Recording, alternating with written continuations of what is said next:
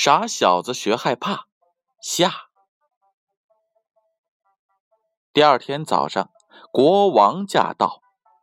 国王看见小伙子躺在了地上，以为他丧生于鬼怪，确实死了。国王于是长吁短叹，他说道：“啊，多可惜呀！多帅的小伙子呀！”小伙听到了这句话，一跃而起，然后说道：“呃，还没有到这份上呢。”国王见此景，又惊又喜，问情况如何。很好，小伙子回答说：“已经过去了一夜，另外两夜也会过去的。”小伙子回到旅店，店主惊的是目瞪口呆。他对小伙子说：“我以为再也见不到你了，你学会害怕了吗？”“还没有呢。”小伙子回答说：“完全是白费力气。要是有谁能教我学会害怕就好了。”第二天晚上，小伙子又走进了古老的魔宫。他在火堆旁坐了下来，然后又开始老调重弹：“我要是会害怕，该有多好啊！”时近午夜。小伙子听见一片嘈杂的声音，由远及近，越来越响，最后又安静了一会儿。接着，顺着烟囱跌跌撞撞下来一个半截人，一步跨到了小伙子的面前。“喂！”小伙子说，“还得有半截才行。你这算什么样子呀？”说完。嘈杂声又响了起来，随着一阵喧嚣，另一半截身子也摇摇晃晃的落了下来。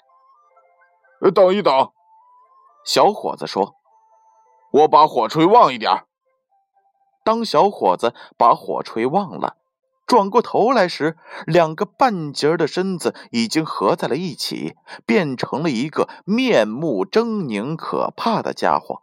正端坐在小伙子的座位上，我可没有这个意思。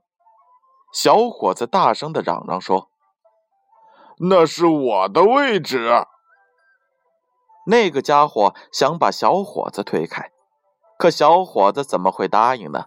一用劲儿把那个家伙给推开了，又重新坐在了自己的位置上。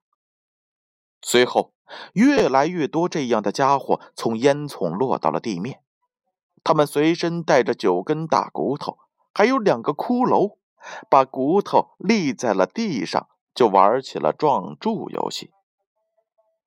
小伙子一见，心里是痒痒的，也想玩这种游戏，于是就问他们：“喂，算我一个好吗？”“好啊，有钱就来玩吧。”钱我是有的，小伙子回答说：“不过你们的球不太圆。”说完就抓起了骷髅，放在了车床上，把骷髅给车圆了。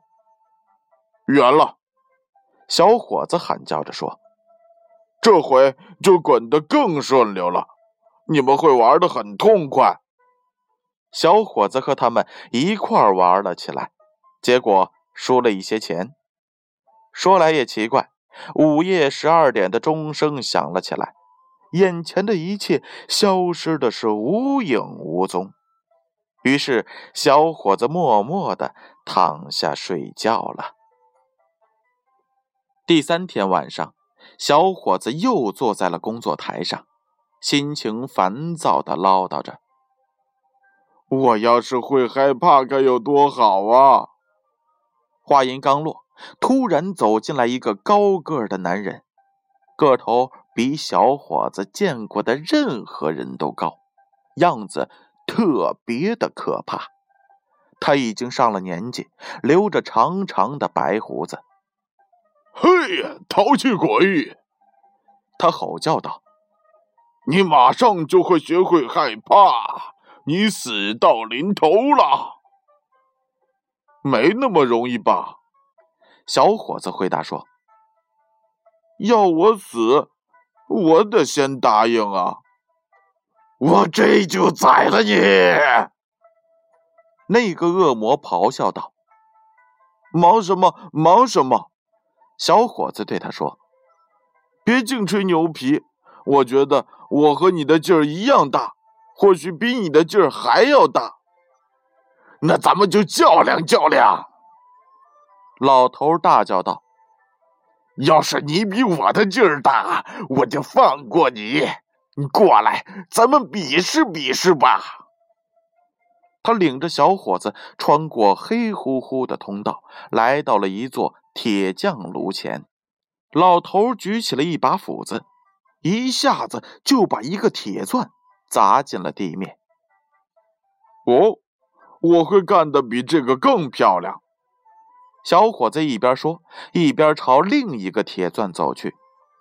老头站在了一旁观看，白花花的胡子垂在胸前。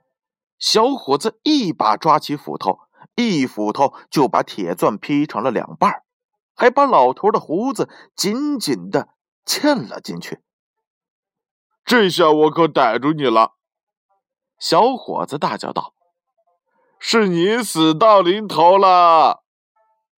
说着，小伙子顺手抓起了一根铁棍，对着老家伙就乱打了起来，打得他是鬼哭狼嚎，央求小伙子住手，并告诉小伙子说：“如果他住手，他会得到一大笔财富。”于是，小伙子将斧头拔了出来，放开了老家伙的长胡子。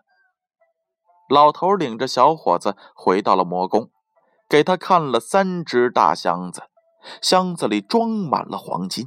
一箱给穷人，他说道；一箱给国王，另一箱就是你的了。正说着话的时候，午夜十二点的钟声敲响了，这个老妖怪一下子就无影无踪了。只剩下小伙子一个人站在黑夜之中。我自己能离开这个地方，小伙子说道。说完，就开始四周摸索，终于找到了回房间的路。回到了房间后，他就在火堆旁睡着了。次日早上，国王再次驾到，问小伙子。我想，这一回你终于学会害怕了吧？没有，真的没有。小伙子回答说：“害怕到底是怎么一回事啊？来了一个白胡子老头，让我看了好多的金子，可他并没有告诉我害怕是怎么回事儿。”好吧，国王对小伙子说。既然你解除了宫殿的魔法，你就娶我的女儿为妻吧。嗯，那可真是太好了。小伙子回答说：“可是我现在还是不明白，害怕到底是怎么一回事啊？”黄金被取出来后，就举行了婚礼。小伙子非常爱他的妻子，感到生活无比的幸福。可是他仍然不停的唠叨：“我要是会害怕，该有多好啊！我要是会害怕，该有多好啊！”对此，年轻的妻子终于恼怒了。于是，他的贴身丫鬟对他说：“我来想个办法，准叫他学会害怕。”说罢，他来到了流经花园的小溪边。让人把满满的一桶虾虎鱼放到了屋里，然后告诉他的女主人，等到她丈夫夜里熟睡时，把被子掀开，再把桶里的鱼和水一股脑的倒到他身上。这样一来，虾虎鱼就会在他身上乱蹦乱跳。果然，小伙子一下子就惊醒了，大喊大叫道：“哦，我害怕！哎呀，哎呀，这到底是什么使我感到害怕的呀？呃，亲爱的，这下我可知道害怕是怎么回事了。害怕真的是这么回事吗？